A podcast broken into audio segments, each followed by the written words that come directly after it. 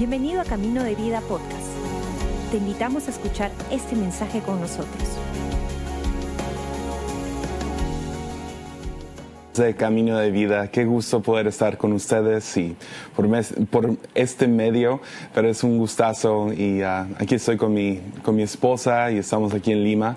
Ah, amamos tanto su casa, les admiramos tanto sus pastores, todos sus voluntarios y, staff, todos estamos enamorados de, Lima, de, Camino de Vida en específico y, es un gusto poder estar aquí con ustedes. Y quería compartir algunas palabras uh, en esta mañana o tarde, no sé cuándo lo estás viendo, pero en Marcos 14 vemos una historia muy interesante donde una, una mujer entra la presencia de Jesús, mientras está Jesús con todos sus discípulos y algunos fariseos y está platicando, no sé, no, me imagino esta fiesta, pero lo que sí sé es que es interrumpido uh, bastante, de manera, podrías decir, un, poco forzado o algo así, entra una mujer con un aceite, uh, un perfume, perdón, de nardo.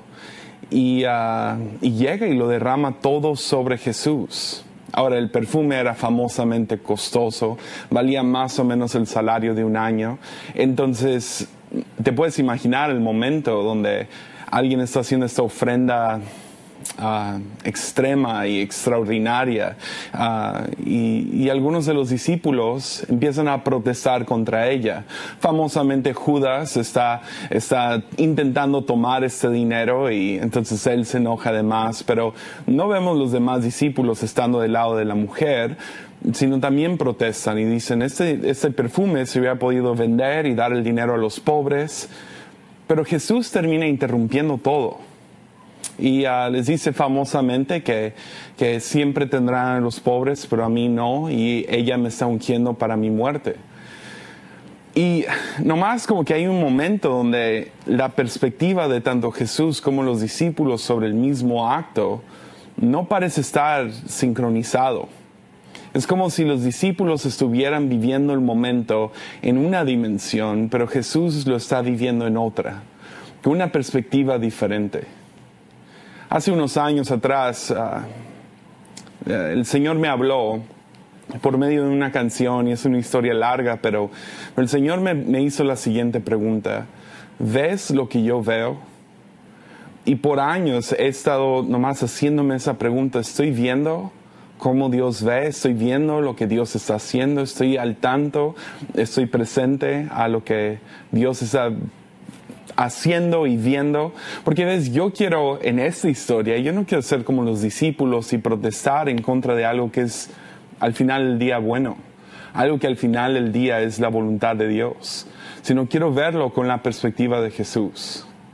Entonces, entonces, no sé, despertó esto en mí hace unos años y, y, y creo que es posible para todos nosotros que despierte esto. Ese tipo de vivir en dos dimensiones no es nomás estricto a ese pasaje, sino lo ves por todo el Viejo Testamento y el Nuevo. Es un momento donde Jacob, el tercer patriarca de la fe, ah, el, nieto de Abraham, está huyendo, está, está, en un lugar muy difícil en su vida y tiene, se va a dormir y en sus sueños tiene una visión de una escalera que sube al cielo ángeles subiendo y bajando y cuando despierta, despierta diciendo el Señor estaba en este lugar y no me había dado cuenta. Ah, que yo creo que hace que todos pausemos por un momento y, digamos, el Señor estará aquí conmigo. ¿Ves? Hay momentos en nuestras vidas donde despertamos, los llamamos revelaciones o los llamamos momentos ajá, o los, no sé, pero hay momentos donde como que nuestros ojos se abren aquí hay algo más detrás de todo esto, que no nomás es lo material y lo físico, sino hay otras cosas sucediendo. Y yo no sé tú, pero yo quiero vivir en, eso. Hace, hace unos años atrás iba, iba manejando y no sé cómo le llaman acá en Perú, pero tenemos estos topes que controlan la, velocidad y son como ah, vas en el carro y, y, lo brincas. Creo, creo que a lo mejor se llama igual acá, pero me, me entiendes. Pero iba manejando y pasé por un tope y mi llanta delantera se enchuecó por completo. No iba muy rápido, de hecho iba bastante lento, por lo mismo, paso por encima y nomás como que la fuerza hizo que la llanta, una de las llantas se volteara por completo.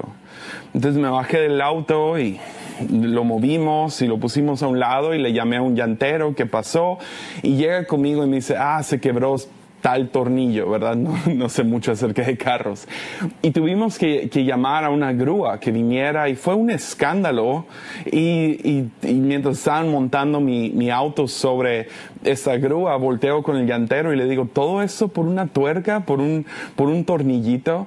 me dice, pues dale gracias a Dios que ese tornillo no, no se quebró mientras ibas a alta velocidad por el libramiento yendo a 100 kilómetros por hora, porque ahí sí hubieras estado en peligro. Y, y no más me acuerdo que cayó algo sobrio sobre mí, como cuánto lleva ese tornillo siendo tan débil, tan frágil, y yo manejando como si nada, por cuánto tiempo me ha estado protegiendo Dios, y que se quebrara justo en un lugar donde voy a baja velocidad, en un momento que que no hubiera podido encontrar mejor momento para descubrir que ese tornillo estaba frágil. ¿Ves? Yo creo que parte de esto, de, seguir caminando con Jesús, es que Dios nos va despertando a diferentes momentos. Nos vamos a, la historia de Moisés y la zarza ardiente. Ah, y, y, no sé, yo siempre me lo imaginaba como él caminando por el desierto y una zarza en llamas y lleno de fuego azul, muy llamativo. Pero lo que llamó la atención de Moisés en ese momento no fue que había una zarza en llamas, sino que no se consumía. Ah, si algo sé viviendo cerca del desierto es que hay, incendios todo el tiempo. Ah, es, es, parte del proceso natural y Moisés caminando por el desierto por 40 años, estoy seguro que había visto dos, tres zarzas arder antes. Pero lo que le llamó la atención es que no se consumía. ¿Cuánto tiempo tienes que poner atención a una zarza que se está quemando para darte cuenta que no se está consumiendo? Tienes que pausar y verlo. ¿Qué? ¿Unos cinco minutos? ¿Media hora? ¿Cuánto tiempo toma? El rabí Lawrence Kushner habla acerca de este momento, no siendo una señal, sino una prueba que a ver si había alguien sobre la faz de la tierra que podría esperar unos minutos, pausar por un momento y prestar atención. Fue hasta que Moisés se detuvo y prestó atención que ahora Dios le habló. Y Dios le dio su llamado y Dios lo mandó a hacer todo lo que logró hacer. ¿Ves? Hay otro mundo. Hay otro mundo aparte de este en el cual sabemos que hay ángeles peleando, el Espíritu Santo está, ah, hay cosas sucediendo y tú y yo no queremos tener una perspectiva tan materialista y tan separada de esta realidad que ni nos damos cuenta que el Señor está con nosotros. yo soy uno de esos locos que todavía cree que Dios es omnipresente y que sí está presente en la iglesia, pero también está presente en el, en el tráfico y también está presente cuando me estoy bañando y también está presente en las mañanas y en las tardes. Si yo busco, si yo me detengo por un momento, yo puedo encontrar la presencia de Dios. ¿Por qué? Porque es omnipresente. Ahora lo, lo difícil es que a veces solo lo encuentro en la iglesia pero eso habla más de mí que de Dios. A veces solo lo encuentro en la iglesia porque es el único lugar donde pauso suficiente tiempo para encontrarlo. Pero el Espíritu Santo está disponible en todo momento. Ahí está Dios presente. Es omnipresente.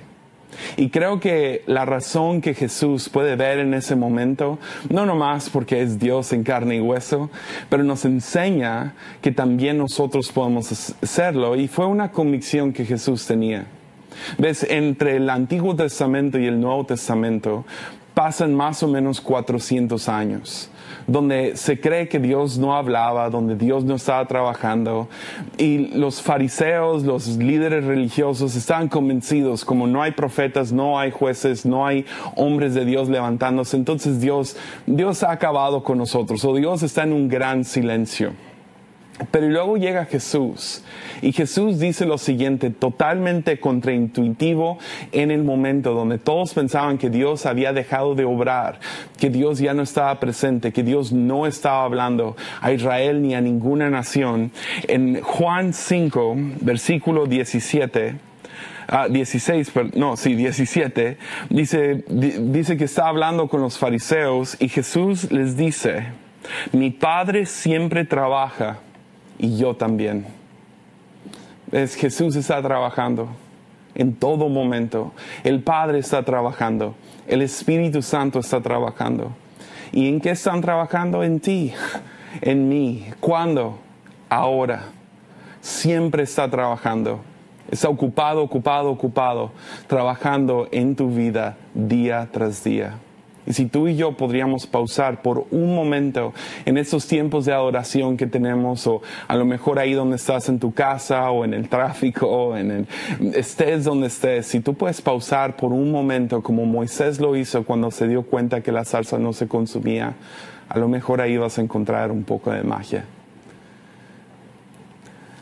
Pero la verdad es que al final del día es un milagro en Segunda de Reyes vemos esta historia de, Eliseo, completamente rodeado por, una, por un, ejército enemigo. Y su siervo Giesi se levanta y, muerto de temor, voltea con, con el profeta y dice, nos van a matar, vienen contra nosotros y mira, hay un ejército que nos rodea. Pero Eliseo no está en ningún momento asustado es más, lo que hace es que ora por los ojos de Giesi y ora que Dios le abra los ojos a que hay más con ellos que los que están en contra de ellos. Ahora que vivimos en un mundo tan loco, con tantas cosas sucediendo, es tan fácil ceder a la ansiedad, al temor, a qué es lo que viene, mirar el futuro con gran temor. Pero lo que me gustaría hacer ahorita es orar que el Señor abra tus ojos, a que Él está contigo, que está trabajando aquí, ahora, en ti y en mí. Está al tanto y hay más con nosotros que los que están en contra de. Entonces déjame orar por todos y seguimos con la reunión. Padre, me gustaría levantar en oración a cada persona viendo esta, eh, esta transmisión.